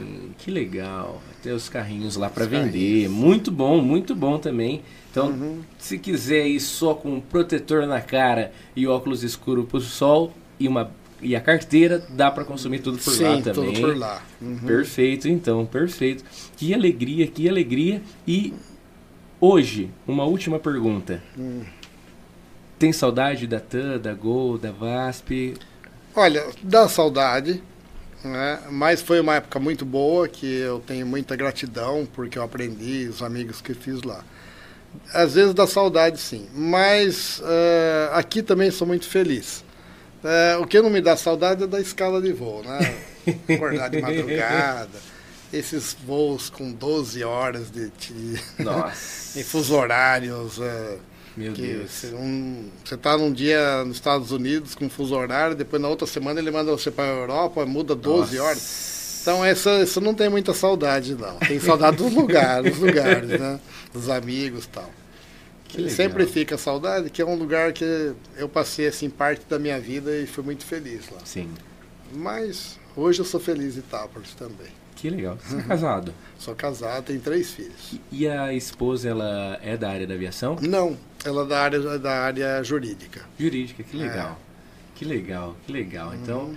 esposa e três filhos. Algum deles pilota? Os três. Os, os três. os três voam, mas os três não voam profissionalmente. Uhum. Os três têm carteira de piloto, voaram, gostaram, tudo, mas segue outros caminhos aí. Que legal. Administração, enfim. Que legal, muito legal, José. E eu fico extremamente feliz de ter tido você aqui com a gente. A gente teve a oportunidade de entrevistar o Edmir, que é um grande homem também, um grande piloto. Ele compartilhou diversos conhecimentos aqui com a gente. Se aventurou na política, falou um pouquinho da passagem dele na política, falou: não me arrependo, mas não vou. é, o Edmir, o Edmir, na verdade, hoje a aviação itapolitana, eu diria assim que, nossa, 80% foi por ele. Legal. É, teve várias pessoas importantes que passaram na aviação Itapas, tanto é que o aeroclube se manteve até hoje. Sim, né? claro. Então um foi passando o bastão para o outro e tal. Mas a época do Edmir fez a grande diferença. Da, a partir da época que ele assumiu o aeroclube, é que tudo começou a acontecer quanto a, a parte profissional de pilotos e voar fora de, de Itápolis. Que legal. E não foram poucos, não. Eu diria para você assim, é absurda a quantidade, são centenas. Caramba. Centenas. A Oirimir é uma figura extremamente conhecida no mundo da aviação. Qualquer lugar do mundo da aviação que você falar o nome dele, alguém vai, vai lembrar Caramba, dele. Caramba, que demais. É, então, o Edmir sempre foi muito apaixonado por avião, sempre gostou demais de avião. E ele gosta até hoje, mas ele Sim. fez a diferença em Itápolis. O Edmir fez uma, uma grande diferença. Que demais, que demais, que demais. Uhum. Aí, tá vendo? Quando ele veio, essa parte ele não contou. É. Ele não contou da ajuda para tanta gente para uhum. ingressar nessas grandes empresas, a época. Uhum. Essa parte não contou. Ele escondeu o jogo desse. Escondeu, escondeu, mas é assim, muita gente mesmo. Eu, eu falo porque eu acompanhei grande parte dessa história. E eu fui uma pessoa muito ajudada por ele. Eu tenho muita gratidão e, e talvez não teria conseguido chegar na, nas empresas aéreas se não tivesse a ajuda do Edmir. E não só eu, mas quanto muita gente. Muita gente que ele abriu as portas. Que legal. E dali um abriu a porta para o outro, então Itápolis acabou um ajudando o outro e Itápolis tem mais de 150 pilotos. Nossa. Por aí. Isso é muito bom porque é. acaba que se uma mão te ajudou a, a você uhum. destrava a chave no sentido de que eu uhum. também posso estender a minha mão para ajudar outro. Uhum. Acho que é por isso que se torna talvez não mais fácil, porque eu imagino que seja um caminho difícil, uhum. mas talvez mais simples uhum. ser itapolitano e entrar na aviação, porque é uma rede que dá para se ajudar ali. Muito legal isso, muito Bacana. legal. Muito legal mesmo. Muito legal saber o quanto o Edmir contribuiu, colaborou e colabora com Sim. isso. Muito legal mesmo, muito legal mesmo. Inclusive o, o Edmir, queremos ele de novo aqui. Muito bom conversar com ele. De quando da, da entrevista, acho que eu nunca mais encontrei ele. Uhum. Difícil a, a, gente. Quando eu convidei ele para entrevista, eu mandei mensagem para ele no WhatsApp. É. O, o, o, o Alain Peluzzi e, uh, conseguiu o contato dele para mim, passou. Mandei mensagem, falei: Oi, comandante, tudo bem? Gostaria de te convidar. Aí ele respondeu com a localização. Uhum. Ele estava em algum lugar na Ásia, sei lá onde ele está. É. ele falou: Estou em viagem. Podemos falar depois? Uhum. Eu falei: Claramente, né? Mas o Edmir ele gosta muito de conversar. Ele é falador, ele, ele conta muita história, tem muito conhecimento. Se ele sentar aqui, vai passar horas e horas e não vai Vixe, acabar o assunto. E, e é assim que é gostoso. O negócio, a gente tenta manter ali na uma hora e meia, duas horas. A gente tem um recorde do é. Bilão da Primeira FM, que é de cinco horas de entrevistas seguidas. então, a gente tenta não chegar mais aí. Deixa o prêmio com o Bilão, viu, Bilão? mas, mas o, o Edmir, ele, ele foi um papo muito bom, muito bom. A gente acabou voltando bastante para política, né? Hum. Uh, pela atuação dele na, na prefeitura como, como prefeito, como chefe do Poder Executivo. Hum. Então a, acabou que passou bastante pela política e talvez não aprofundamos tanto no piloto, no profissional Edmir que, então, que ele é. Que, que... Ele tem uma história muito bonita na aviação, Edmir. Que legal. Muito legal. A aviação dele é, é diferenciada. O Edmir é realmente ele fez a diferença na aviação. Que bacana isso, né? Na política eu não gostei muito que ele foi. eu era contra a política, Edmir. Mas ele, o Edmir também é política, ele gosta. Ele gosta. Ele né? sempre gostou muito de política. O... Pô, você não gostou então que ele entrou na. Não, porque eu não sou político, eu não sou que nem o Edmir, eu não sou de falar muito, é difícil. As pessoas nem me conhecem, tá? Por exemplo, eu passo na rua, as pessoas nem sabem quem eu sou. Mas eu sempre fui assim. Você gosta eu desse... Eu gosto desse estilo. É, né? quase um anonimato, é, né? Anonimato. Porque... Eu tô aqui a vida inteira, às vezes o cara fala, pô, mas você que é o Josué e tal, né? e, e, o cara não tem noção. Mas o Edmir não, o Edmir é diferente. Então ele é mais político e tal. Por isso que dá certo. Eu gosto muito de bastidores, de ficar criando as coisas, de fazer as coisas acontecerem, mas assim, atrás Sim. da cortina, né? Fazer as coisas nos bastidores, né? Sim. Aí o Edmir não, ele gosta de falar, de mostrar tal, é o jeito dele e, e é bom, porque aí acaba compondo, né? Sim. Então quando tem essas, essas buchas, né, para resolver lá na ANAC, eu mando o Edmir. Olha só que ótimo. que legal, gente, que legal, mas muito muito bacana nesse sentido, muito legal. O, o, o Edmir, eu falei para ele na entrevista com ele, uma coisa que eu admiro muito é a proximidade com com Michel Temer e Baleia Rossi, que é. ele particularmente também tem, né, a, nesse sentido, é que o MDB é um partido muito tradicional no Brasil, né, é, é histórico. E o, e o Temer, eu acho que ele é um puta de um cara inteligente. Agora, se ele foi bom presidente ou não, fica a critério de cada um. Mas que ele é inteligente, ele é sim. constitucionalista, ah, um sim. jurista excepcional. Uhum. Ainda brinquei com ele, né? marcar um jantar aí, se quiser me chamar para ir junto lá com Não, eu admiro demais o Temer. Também o Baleia Rossi também. Baleia também, pô. Uhum. Grande político também. É. A Política tem grandes nomes. Política Sim. tem grandes nomes. E, e, e Itápolis teve Edmir também. aí na história. Para ficar para a história de Itápolis. Uhum. É, não apenas na EJ, e uhum. o EIJ é de Edmir, Edmir Josué. Josué. Uhum. Então, não apenas na EJ, mas também na, na administração pública, né? não só na, uhum. na administração privada, mas também na administração pública. E hoje consegui conversar com o Josué. Sim. Pela primeira vez papeando, já tinha te visto na, na, na J mesmo, lá, a gente já tinha uhum. trocado algumas palavras, mas, ó, faz. O Itaquera vai fazer dois anos, acho que tem um ano que eu tô doido querendo te entrevistar. Queria muito falar contigo, queria muito. Muito também por essa figura mais. mais de bastidor, que não uhum. aparece tanto uhum. nesse sentido. Acho que surgem muitos muita. A gente imagina muito, né? Porque, por exemplo, quem não, não te conhecia visualmente, né? Uhum. Ela fica matutando. Nossa, que jeito será que o, que o, que o, Josué, que o Josué, né? Será, será que ele é assim? Será que ele, é assim? será que tem cabelo comprido? Será que ele é alto? Será que ele é baixo? Será que ele é magro? Será que ele é gordo?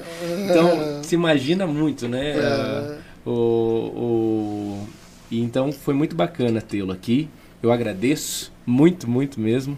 Agradeço muito. Agradeço a Edmir também uh, pela, pela. Se não fosse, então essa ajuda dele para que você chegasse, hoje talvez não estaria aqui com você nessa entrevista, não estaria uhum. com a EJ grandiosa como tá e era o clube uhum. como tá hoje com esses eventos e tudo mais. Então, agradecer a, a, a EJ também como empresa itapolitana que atrai muita gente para cá. É um potencial econômico muito bom para nossa cidade. Inclusive, se você quiser algum sócio para abrir hotelaria aqui, hum. eu estou à disposição. Oh, tá precisando, viu? É, aqui tá precisa. Precisando. Precisa, precisa, precisa. Mas uh, uh, eu agradeço, José. Obrigado mesmo, viu? Obrigado. Fiquei feliz do tempo que você se deu aqui para nós, uhum. pela, por todo o conhecimento que você passou aqui para todos que nos acompanharam. Muito obrigado, viu?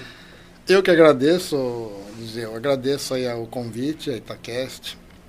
O Aeroclube, a EJ está sempre à disposição para vocês, quiserem voar, ir lá no pub, né, passear, levar as crianças lá para conhecer os aviões. Aliás, falando em criança, passou mais de 500 crianças esse mês no Aeroclube. Nossa, 500? É, que as crianças das escolas municipais visitam para conhecer aviões, né, todo ano. Nós recebemos mais de 500 crianças esse Nossa. ano.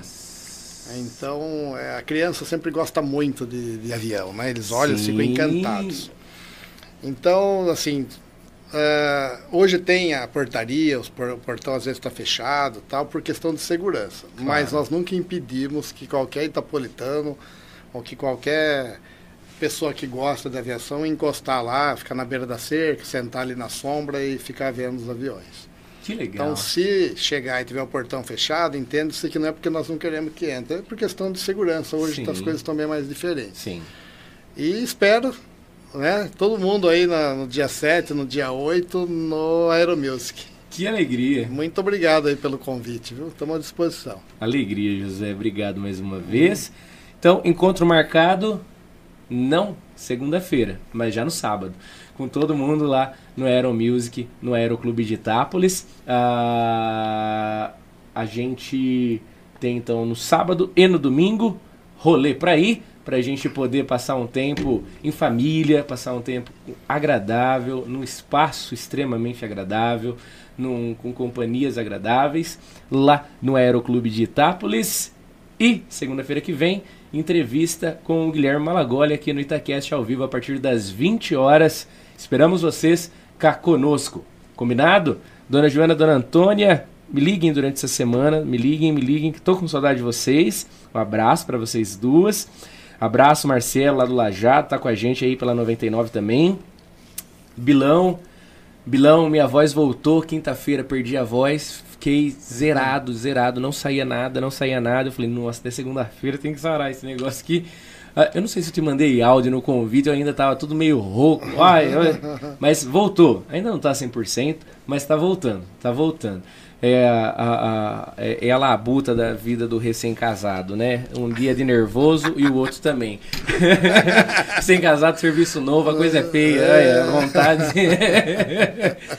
Mas a todos vocês, fica o nosso muito obrigado. O nosso até sábado lá na, no Aeromusic, no, no Aeroclube de Itápolis, depois no domingo também, na continuação desse evento, e na segunda-feira com mais uma entrevista do Itacast. Alegria tê-los conosco, se inscreva no canal. É isso, né, Pelota? Por hoje é só. Lamente, não é mesmo, Lipe? Tá feliz com o São Paulo, Felipe? Copa do Brasil? Tá em crise porque faz uma semana que não ganha título. Que coisa. Você gosta de futebol, José? Adoro futebol. Que, que Palmeiras, sou palmeirense. Palmeirense, olha só. palmeirense, gente. Pelota, nossa. Uhum. Eu vou contar para vocês um segredo. Na semana retrasada, nós não tivemos transmissão dos jogos. Por quê? No sábado, o Pelota viajou. Ele tinha um compromisso com a noiva dele. No domingo, dava pra gente ter feito os jogos da manhã. A gente não fez porque o Pelota e o Edson Júnior já estavam em oração para a final da Copa do Brasil, que, é, que foi à tarde. Então, pelas orações, pelo respeito aí a, a, as, aos rituais de cada um aí para São Paulo ganhar o título, não tivemos transmissão e deu certo, pelo menos, né? Deu certo. A gente só tem aí a, a, a, a agradecer a audiência de vocês, a paciência e um até mais. Até breve. Até semana que vem. Tchau, tchau.